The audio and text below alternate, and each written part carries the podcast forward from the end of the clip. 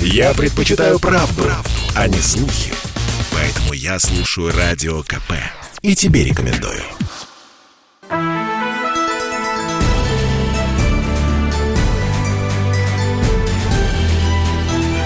Народный адвокат.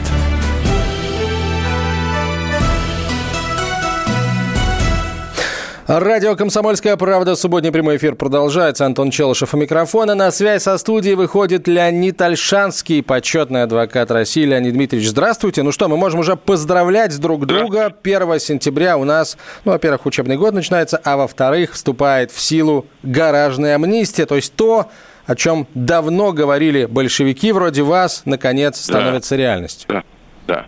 Ну, раз вы коснулись гаражной амнистии, маленькая запятая тут есть. Давайте. Если здания, сооружения, гаражи из золота, из платины, из кирпича построены до 2004 года, когда вступил в действие э, градостроительный кодекс России. Так что если вчера построено, придется по всем канонам оформлять. Это Понятно. первое. Так. Едем дальше вступил в силу закон, ограничивающий звуковую рекламу на улицах. Отныне нельзя включать рекламу на техническом оборудовании, установленном на домах, стенах, крышах и конструктивных элементах зданий. никакие колонки теперь нельзя ставить с аудиоаппарат и Э, потому что они мешают жителям окрестных домов. И мы с вами читали материалы в комсомолке и по телевидению видели материалы, как страдают жители Старого Арбата, где я прожил много лет, и э, Патриарших прудов, улицы переулков вокруг Патриарших прудов. Что э, надо, значит, всех вот этих рестораторов прижать. Правительство Москвы предложило, вот вслед за тем, о чем мы сказали, законопроект. Э, значит, э, кто едет э, на автомобиле или мотоциклы и шум излишний там вынимают какие-то части, глушители вынимают, тем не 500 рублей, а 5 тысяч штрафу и эвакуировать мотоциклы и машины на штрафстоянку. Вот на это есть мнение экспертов. Ну, первое, надо ли повышать штраф за такое? Надо. А вина должна быть любая доказана? Должна. Поэтому, значит, этого мотоциклиста, у которого все ревет, надо догнать. Значит, получается, надо вокруг патриарших прудов поставить 10 мотоциклов сверхмощных э, ДПС. А дальше он скажет, я не ревел, а ему скажут, ты ревел, а судья скажет, где экспертиза. То есть сложная система доказательств. Что касается эвакуации, э, напоминаю, что в нашем горячо любимом кодексе России об административных правонарушениях в статье 1.3, одна из первых статей, сказано, что меры обеспечения, а к ним кто относится? Эвакуаторы, блокираторы, арест – обыск, досмотр э, применяются только по законам России. То есть ни Москва, ни Магадан, ни Новосибирск не могут э, что-то по мерам обеспечения сказать. Э, эвакуация за такую песню через Госдуму очень проблематична, по моему мнению.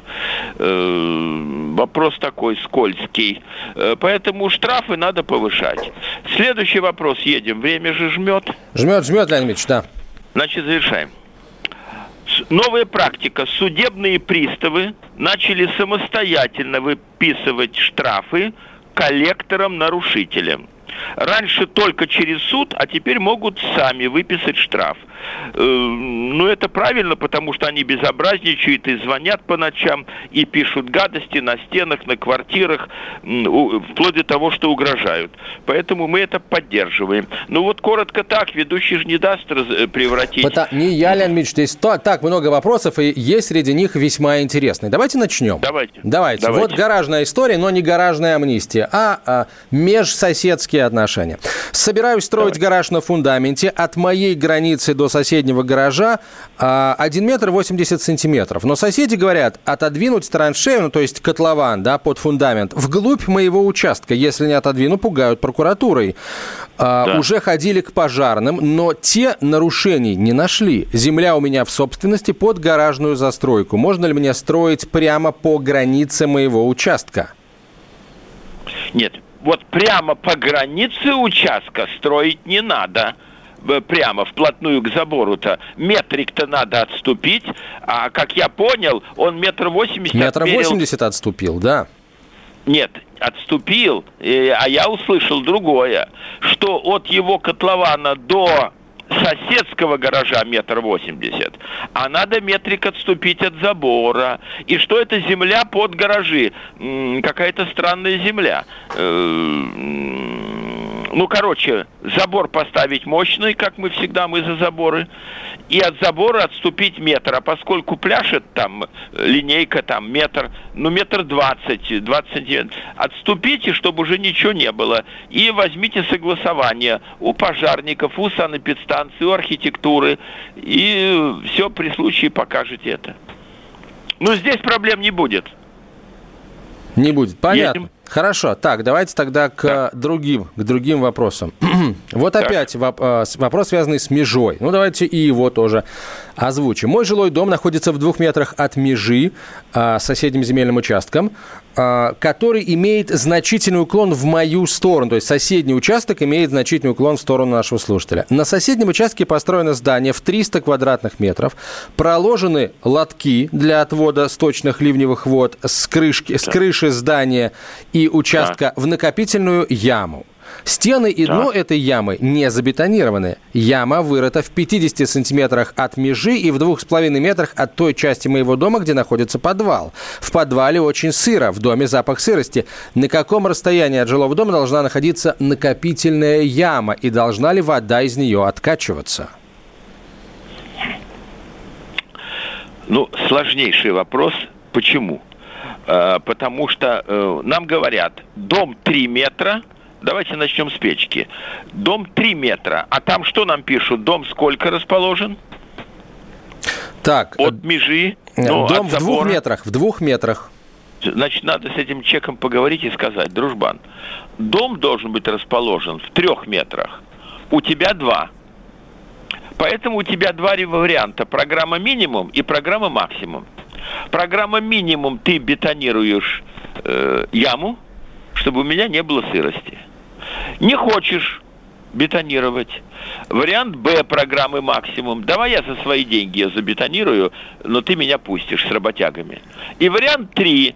Ты нас посылаешь на три буквы тогда я начинаю атаку э, через суд и на дом, Леонид, и на выгребную я, яму. Я понимаю, но здесь, здесь э, может быть, вы не так меня услышали. Тут дом нашего слушателя находится в двух метрах от межи. Это, э, это его дом нашего слушателя должен находиться минимум в трех метрах от забора, а, а он сам признается в том, что дом у него в двух метрах от забора. Так что кто тут ну, виноват? Тогда, тогда подсказка не юридическая. Угу а в первую очередь техническая. Сейчас наука настолько пошла вперед, и в том числе градостроительная. Приводите людей по так называемому нулевому циклу, и говорите, у меня сыро в подвале. Э, они сделают дренажные канавки, трубы, э, будет это все откачиваться, вплоть до того, что два раза в году будут ставить насос мощный и выкачивать оттуда воду, заразу и, вла... и элементы влаги, даже которые не вода, или там обогревать. Технически все это, короче, можно сделать. Раз, раз у вас рыльца в пушку, извините ну, за так выражение, и, есть, да, так и, есть. и у вас не 3 метра, а 2, придется тратить деньги на различные мелиоративные сооружения. Ну или, Леонид Дмитриевич, а, как бы второй вариант тоже можно задействовать из числа тех, что вы предложили, обратиться к соседу и сказать, друг, ну окей, ты сам не хочешь, давай я забетонирую. Ну, еще раз говорю, да, давай я забетонирую, да. А если он откажет, то, э, в общем, дренажные канавки и, и прочий дренаж, дренаж, дренаж, за деньги все сделают. А, следующий вопрос. Проиграл суд первой инстанции, и апелляционный, в общем, тоже проиграл. Хочу О. подавать кассацию. Вопрос, ну? вопрос. В кассационной жалобе лучше просить суд направить дело на новое рассмотрение в суд первой инстанции или просить принять новое решение без направления дела на новое рассмотрение? Задает такой прямо вот юридический вопрос Кирилл из Саратова. Я понял. Ни первое не просить, ни второе не просить. Все плохо, неправильно, незаконно, не обосновано. Прошу данное решение. Первое и постановление апелляции отменить. А они сами, но в 90 случаях из 100 укажут на недостатки и направят, а вот тут уже два варианта.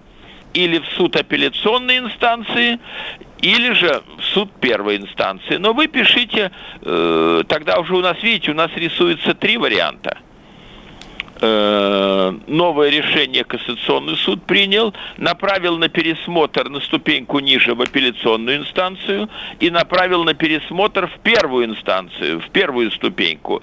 Не надо ничего, прошу отменить. Все. Так, а сейчас э, у нас тоже все, у нас пауза очередная. После короткой рекламы, друзья, мы продолжим отвечать на ваши юридические вопросы. Оставайтесь с нами. Я слушаю «Комсомольскую правду», потому что «Радио КП» — это корреспонденты в 400 городах России. От Южно-Сахалинска до Калининграда. Я слушаю «Радио КП» и тебе рекомендую.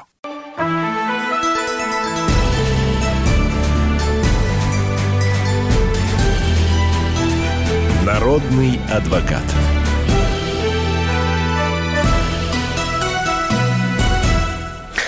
Мы в прямом эфире. Антон Челышев у микрофона, Леонид Альшанский на связи со студией, почетный адвокат России. А, итак, что у нас там далее на очереди? На очереди, так, пожалуй, пожалуй, вот, давайте вот этот вот вопрос мы рассмотрим.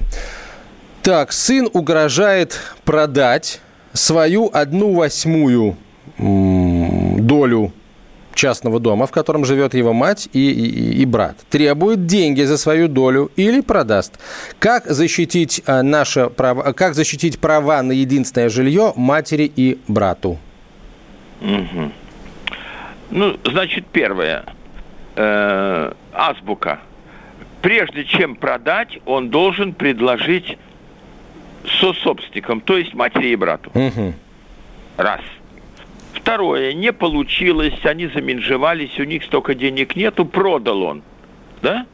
Позиция верхом, значит, ответ один. Двери ломать не дадим. Иди в суд. И какое, какую телегу приноси? Об Нечинение определ... препятствий. Не-не-не. Об определении порядка пользования. У тебя на одну восьмую на что, в квартире восемь комнат? Значит, у тебя одна восьмая, и это э, одна четвертая какой-то комнаты. Все, не можете здесь жить. Суд откажет э, и скажет, э, все, гуляй. Э, то есть легко бороться можно, угу. если одна восьмая. У нас э, в стране идет борьба э, с хулиганами, владеющими маленькими долями. Вот так коротко. Так, хорошо. Если коротко, то э, хорошо. Так, следующий, следующий вопрос. Ой, он, он большой. Ну ладно, О. время есть. Э, заключили договор с юридической фирмой на оказание юридических услуг для освобождения имущества от ареста. Вынуждены были заплатить полностью Э, деньги по предоплате 85 тысяч рублей. Юристы, юристы, Леонид вы пока без комментариев, ладно, я знаю просто, как вы к этому относитесь. Юристы обещали 100% положительный результат. Суды проходили в другом регионе.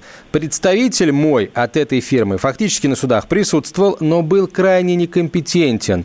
А с подробностями дела был не, освед... Э, был не осведомлен о подробностях. На вопросы судьи поясняющие ответы дать не мог, дополнительные вопросы прояснить не смог. Тут же на месте местные юристы фирмы меня не извещали, про результат слушаний не говорили. В итоге После трех слушаний в течение двух месяцев суд мне отказал. Только после этого специалисты юридической фирмы мне позвонили и известили об этом. Сейчас они мои претензии не принимают, говорят, что формально все свои обязательства они выполнили. Деньги отдавать отказываются. Можно ли подать в суд и отсудить свои деньги за недобросовестное выполнение работ оказания услуг, Леонид Дмитриевич? подать может каждый человек. Можно ли подать, это имею ли я право подать? Имеете. Шансов нету никаких. Значит, если прочитать договор, в нем будет написано э, юридические услуги. Но там не будет сказано, что в случае проигрыша деньги возвращаются. Это первое. Второе. Никогда нельзя иметь дело с юридическими фирмами. Это коммерческие организации, над ними контроля адвокатской палаты и э, Министерства юстиции и его управления на местах. Нет. Дальше. Никогда, мы говорили многократно в передачах наших, нельзя все деньги давать вперед. Поэтому надо нанимать адвоката, заключать договор – ну, кстати, закон об адвокатуре запрещает обещать результат и в уголовном деле, и в гражданском. Я никогда не говорю, я говорю, мне кажется, что вот ваш сын обокрал квартиру от трех до восьми первый раз будет 3-4 года общего режима. Э, мне кажется, я думаю, но, но голову под топор класть нельзя, за это выгоняют из адвокатов. Итак, вывод, коротко. Шансов на э, судебную перспективу нет, раз. Деньги никому нельзя давать ни за строительство дома, ни веранды к дому, только по частям. Два. И так. надо самому ходить. Надо самому ходить. Э, хотя мне сейчас скажут, ну, так мы потому и наняли, что это в другом городе. Э, ну, тяжелый случай. Если вас нету, все, будет халтура. Видимо, нам надо с вами как-то провести э, э, программу, посвященную тому, как правильно выбирать, так сказать, подрядчика при выполнении, при оказании ну, юридических или программу отдельную, или, или, э, или каждый раз по частям, как выбирать подрядчика в широком смысле слова, от плотника до адвоката. Так, хорошо. Ну, тогда поехали. Поехали. Ну, А, прозевали сроки оспаривания многодомового товарищества собственников недвижимости. ТСН дома не создавался. Дома, заявленные в ТСН, а, не имеют общих границ или общих сетей. Сетями и землей вокруг домов владеет третье лицо, не имеющее к ТСН отношения. Возможно ли оспорить создание этого ТСН. Уведомили о, уведомлений о собрании ТСН не э, рассылалось. Э, сделать надо хитро. Ну, во-первых, это история на годы. Во-вторых, нужно создать, э, как учил вождь, штаб восстания. Нету Смольного, пусть это будет кухня на одной из дач. Нужно написать в жилинспекцию жалобу и что вот недобросовестно пятое, десятое. Но не, э, получив ответ от жилинспекции, надо перед судом поставить узкий вопрос. О восстановлении срока на подачу. Я ничего не знал. Там полгода, кстати, не три года, а в жилищном кодексе на эту песню три, э, шесть месяцев. Э, восстановить. Но самое главное – что э, новым собранием можно эту песню всю поломать. Это, но это долгая, тяжелая работа. Э, э, один в поле не воин, нужно создавать единомышленников и так далее, и так далее. Я, если честно, сначала не понял э, вопрос. Такое ощущение, что слушатель, э, с одной стороны, жалуется на то, что они прозевали сроки создания многодомового ТСН, а потом складывается ощущение, что э, человек жалуется на то, что кто-то создал это ТСН, не, э, не прислав уведомлений самим жильцам домов. Вот такая вот история. Так, хорошо. Вот я, мне, если честно, не очень понятно, понятно, когда вот такие простые вопросы присылают. А, мне кажется, легче это сделать самому, но, возможно, я не прав. Слушатель пишет, перегорела лампочка на лестничной клетке многоквартирного дома. Я позвонил в управляющую компанию, мне сказали, если это не лифт и не первый этаж, то меняйте лампочку сами. Законно ли это? Нет, незаконно. Мы деньги платим за обслуживание дома. Обязаны, ну вот я живу э, в районе Раменки Западного округа, у, я вот звоню, или там моя помощница звонит, перегорела лампочка на лестничной клетке. В течение двух-трех часов прибегает электрик со стремянкой и меняет лампочку. Э, поэтому... Леонид Ильич, а вот эти вот нормы, да, по которым должно, должны работать управляющие компании, они тоже едины для всей страны или все-таки они, они едины, могут быть... Они, нет, они едины для всей страны, э, за обслуживание дома должны прибегать. А э, вот внутри квартиры там идет спор. Это, это за деньги, это бесплатно, но внутри квартиры за все приходится сейчас платить. Кран течет и так далее. 8 926 200 ровно 967, простите, 200 ровно 9702. 967 200 ровно 9702 это номер а, для ваших сообщений в, а, в любой из мессенджеров. Также вы можете оставлять свои вопросы в чате нашей трансляции в YouTube. А, пожалуйста, свои вопросы присылайте, и мы Леониду Дмитриевичу их адресуем. Так, э, вот, вот интересная история. Получаю пенсию уже несколько лет в банке. Никакой комиссии не было за снятие денег со счета, а теперь есть по 300 тысяч за сумму, причем меньшую э, 30 тысяч рублей. Законно ли это комиссия за снятие пенсии? Ну, что-то я не понял, 300 тысяч? 33, нет, ну, допустим, человек, видимо, пытался, э, может быть, у него там какие-то накопления, он попытался снять 30 тысяч рублей, с него сняли комиссию 300 рублей. Вот он спрашивает, э, а деньги значит, это, видимо, значит, с пенсии, да. Ну, я понял. Значит, надо заключать договор, наверняка он его подписал, не глядя, э, там или есть деньги за банковское обслуживание, или нет. Значит, э, надо хранить деньги не на карточке, а на сберкнижке. И надо хранить деньги э, в Сбербанке, э, где, как я знаю, вот с этим делом попроще. Сберкнижка чем хороша? Тебе ты ее берешь в руки, а, она, а там все пробито. За какой месяц, сколько, какие проценты наросли. Поэтому банк придется поменять. А, ну, тут я справедливости ради, так сказать, э, и для, в целях соблюдения законодательства Российской Федерации должен сказать, что а, есть много банков достойных, которые могут предложить хорошие условия по депозитам для пенсионеров, а не только тот банк, который назвал Леонид Дмитриевич. Мы продолжим сразу после короткой рекламы выпуска новостей. Оставайтесь с нами. Я слушаю Радио КП, потому что здесь Сергей Мартан, Дмитрий Гоблин-Пучков, Тина Канделаки, Владимир Жириновский и другие топовые ведущие. Я слушаю Радио КП и тебе рекомендую.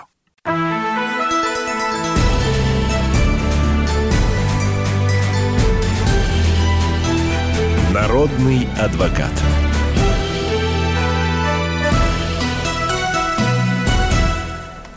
Это «Комсомольская правда». Прямой эфир продолжается. Антон Челышев микрофон, Леонид Альшанский на связи со студией. Что-то у нас здесь было такое интересное. Ну. Вот, вот. Соседи сверху в многоэтажном доме организовали кустарную мастерскую. Мастерская работает в три смены круглосуточно. Соответственно, а, круглосуточно стоит шум, но он не очень громкий, честно признается слушатель. На претензии по шуму отвечают, что у них никакого шума нет. Или что шумят не они и тоже от какого-то шума страдают. Но шум явно от них. Что делать? Что порекомендуете? Ой, шансов мало. Писать в налоговую о том, что незаконное производство налоги не платят раз. Э, в милицию, что незаконные работы и плюс э, по ночам работают два. Э, в управляющую компанию три. Писать, писать, писать, писать. Вот все, что можно Так, ну вот в YouTube у нас жалобы на организацию, по-моему, официально признанную финансовой пирамидой. Эм, бывший управляющий, который уже пять лет под следствием. Э, люди, которые вложили деньги, уже уходят в мир иной. Что делать? Потерпевшие во все инстанции обращались. В ответ одни отписки. А что делать? Тут ничего не, ничем не поможешь, не надо было вкладывать деньги. Э, есть очередь э, дают на эту тему конкурсного управляющего, и он устанавливает очередь, кому возвратить чего. Но явно возвратить нечего, э, человек сидит, э, поэтому надо честно признаться, что шансы маленькие. Сколько мы учим? Никуда деньги не вкладывайте. Никуда. Все. Деньги вкладывайте во что-то реальное. Э, э, стройте дачу на участке, э, поменяйте машину, купите два бриллиантовых кольца и положите их в шкатулку. Ну и так далее. Так, а вот вот вопрос, Леонид Дмитриевич, э, от слушателя. Но, опять же, это такая справочная история, конечно. Ну, хорошо, зачитаю. А, в YouTube, да, нам его в YouTube прислали. Добрый день, меня зовут Сергей. Поменял водительское удостоверение в 2015 году. До замены у меня были открыты все категории, а точнее А, Б, С, Д и Е. А сейчас, после замены, у меня закрыты категории Д, Е и Д1Е. А, э, почему? Собственно, почему так? Я напомню слушателям, да, что э, у нас э, ДЕ – это автобусы массой 753 500 килограммов, по-моему, а Д1Е – это тоже автобусы небольшие с числом пассажиромест от 8 до 16. Вот. Ну вот как почему? Вот потому что изменились правила. Э, и самое интересное, в 2015 году поменяли права, а теперь только очухались. Ну, права действительно 10 лет – 15 плюс 10, 25, э, через 4 года менять, ну вот будете все вопросы решать. Да. А, и, кстати, собственно говоря, вот правда, действительно странно. Если вы в 2015 году меняли права, вы, вы, вы берете просто на, новый, на, на документ нового образца, вы берете эту карточку, там же все написано. Чего ж вы сразу-то вопрос не задали? Действительно, когда да. меняли. Это... Да. А, опять же, если у вас закрыта категория DE и D1E, но открыта категория D, которая, собственно, вот дает на э, право управления автобусами, то, наверное, вот... Э, и если вы только сейчас об этом спрашиваете, видимо, вам дает это возможность работать. Так, э, так. давайте тогда к другим, к другим вопросам. Так, на этот вопрос мы уже ответили. Что у нас здесь? Ага. Так, это про кустарная мастерская. Тут был хороший, интересный вопрос из Челябинска. Ну, то есть он Ладно, давайте вот это тогда. А через дорогу от дома идет стройка. Рабочие мигранты по пять человек с двумя бутылями воды каждый постоянно ходят в наш дом, собственно, за этой самой водой. Берут ее э, в мусорокамере, там, видимо, кран установлен. Из окна мы видели, как они стирают свои вещи, обливаются. Все лето на Урале стояла жара. Мы писали в управляющую компанию, там ответили, что проблемы находятся на контроле и вода будет перекрыта. Но строители как ходили, так и ходят. В общем, мы платим за общедомовое потребление. Ну, понятно, но что, просится что совсем простейший вопрос – замок туда повесите, чтобы ключ был у старшего по дому и у э, мусорщиков, которые вынимают. Кстати, да, почему мусорокамера открыта и вообще находится? А если... Ну, вот это, это, это вопрос. Это маленькое нарушение, э, это маленькое нарушение управляющей компании. Замок поставить в эту дверь. На самом деле, Мич, я, я полагаю, что там как бы все, все закрыто. Управляющая компания сама туда пустила этих строителей, а сейчас делает вид, что пытается решить ну, проблему. Ну, значит, надо а на самом деле три... нет. Значит, надо жителям сброситься по 3 копейки и поставить нормальный внутренний замок в эту дверь. Все. Так, ну хорошо, давайте к другим вопросам. Uh, у меня в Подмосковье в многоквартирном доме мусоропровод заварен, как и у многих других. Уж очень это надоело. В, все, а, все, все выставляют свои мешки на ночь на площадку до утра. Дышать нечем. Открывать мусоропровод а, не хотят жильцы нижних этажей, а им-то интересно, почему им, им не нравится. Так. Какие правила на этот счет существуют? Только собрание должно решать, или один голос учитывается, или вообще а, тут, а, собственно говоря, мнение собрания не важно, и просто мусоропровод должен быть открыт постоянно по соображениям санитарным, например, санитарно, санитарной безопасности. Значит, чтобы закрыть мусоропровод, должно было быть собрание собственников, причем тут не 51%, и тут не две третьих. Тут даже один против хана. Гражданский кодекс гласит, э, что пользование распоряжение общим имуществом э, по согласию всех э, сособственников. Поэтому легко оспорить и обязать управляющую компанию открыть этот мусоропровод. Так. Но придется долго судиться. Ну, э, либо заручиться поддержкой э, вот хотя бы еще нескольких жильцов, которые тоже хотят да. мусоропроводом да. пользоваться. А, так, эм, вот интересная история. У нас в коттеджном поселке хотят создать ТОС. Скажите, пожалуйста, каковы преимущества ТОСа и стоит ли его создавать?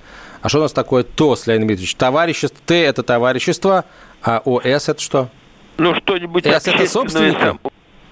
Э, э, э, типа собственниками. Но ничего не надо создавать, потому что собственники будут командовать над теми, кто, кто член этого кооператива, но не собственник. Ничего создавать не надо. Надо вообще бороться, я уже говорил, за передачу дорог и иных коммуникаций на баланс муниципалитетов.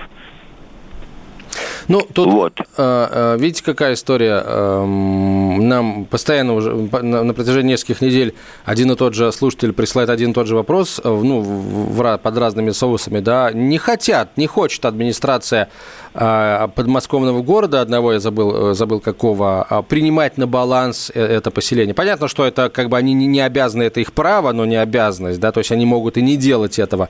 Но вот и никак пока не, не могут жители я этого скажу, СНТ везде... уговорить. Да, жалобы со всей страны одни. Нам выставили 40, 50, 100 тысяч рублей в месяц. У меня таких денег нету, да и за что платить-то? Э, а они отвечают, а дороги наши, а охрана наша. А я не просил вас каждый день траву косить и фантик, э, который обронил кто-то, а может и ребенок, когда ел шоколадку, э, поднимать. Нет, мы так решили. Нет, мы вас не пустим, не пустим, а машину тем более не пустим и так далее. От этих всех товарищ собственников беда. Поэтому и Верховный суд сколько раз говорил, да мало ли кто кому должен, через суд возьми свои долги, но пускать обязан. Бесполезно, все равно безобразничают. Безобразники. Так, э, ну что, давайте к другим, к другим вопросам. Вот, а, опять две соседки поругались в Краснодарском крае. Одна соседка в селе пожаловалась на другую соседку, что у той в огороде растет бузина, а в Киеве тетка. На самом деле нет. Что у той в огороде растет амброзия. Сельская администрация приехала, сделала фотоснимки и выписала штраф. Разве администрация не должна сначала выдать предписание на устранение сорняка? И еще, если не платить этот штраф, то как поступит сельская администрация, Леонид Дмитриевич? Сельская администрация дождется 60 суток, когда эм, э, уже надо платить, и будет потом удвоенный штраф Первый надо будет заплатить, а второй удвоенный. Поэтому штраф надо заплатить. Борьбу с... Э, да, а если марихуана будет расти, или, э, то, или там какие цветочки у нас бывают, тогда тоже администрация должна приезжать их выпалывать или там вырезать, выстригать. Нет, раз амброзия не повезло, значит, ее надо под корень всю вырезать, потратить время – не можете сами, э, например, инвалид, значит, надо нанять работяг, э, и, э, а штраф надо заплатить, потому что будет, повторюсь, удвоенный. Так, у нас 30 секунд до конца этой части эфира. Вот э, очень интересный, сложный вопрос, э, такие как раз, как вы, Леонид Дмитриевич, любите. Мы его обязательно зададим, и не только его в следующей части эфира. Попов изобрел радио, чтобы люди слушали комсомольскую правду. Я слушаю радио КП и тебе рекомендую.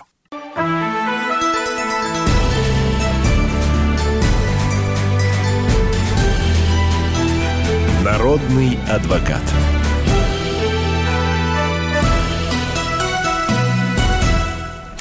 Продолжаем, друзья, решать ваши юридические вопросы. Вот у нас есть две похожие, э, похожие истории из YouTube и из мессенджеров. Давайте вот с этой начнем, из Тверской области. Купил участок земли 6 лет назад, вызвал геодезиста, установили границы участка, построил э, дом, поставил забор. А сейчас выясняется, что мой участок смещен на соседний на 60 сантиметров. У соседа с другой стороны больше на эти самые 60 сантиметров, чем должно быть.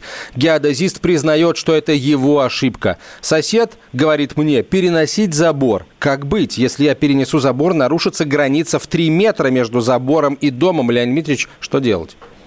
Угу. Ну, геодезист ошибку перен... признает. Минуточку. Ну, уже построились? Да. Построились. Документы получили? Судя по всему, получили. Ну, что не живется на белом свете? Ну, Уже сосед говорит вместе... переносить забор. Не наш слушатель, а сосед его говорит а, переноси забор. А он говорит все вопросы через суд, дружбан.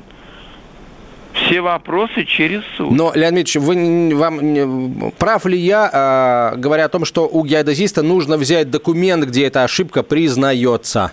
Ну, у это организации. и себе выкопать могилу ошибка произошла. Нет, нет, нет, ну на всякий случай там, да, вдруг, вдруг сосед пойдет в суд, который требует забор перенести, и дом ну, еще потребует это, снести. Ну вот вы вдумайтесь, он пойдет перенести в суд, а геодезист говорит, произошла ошибка.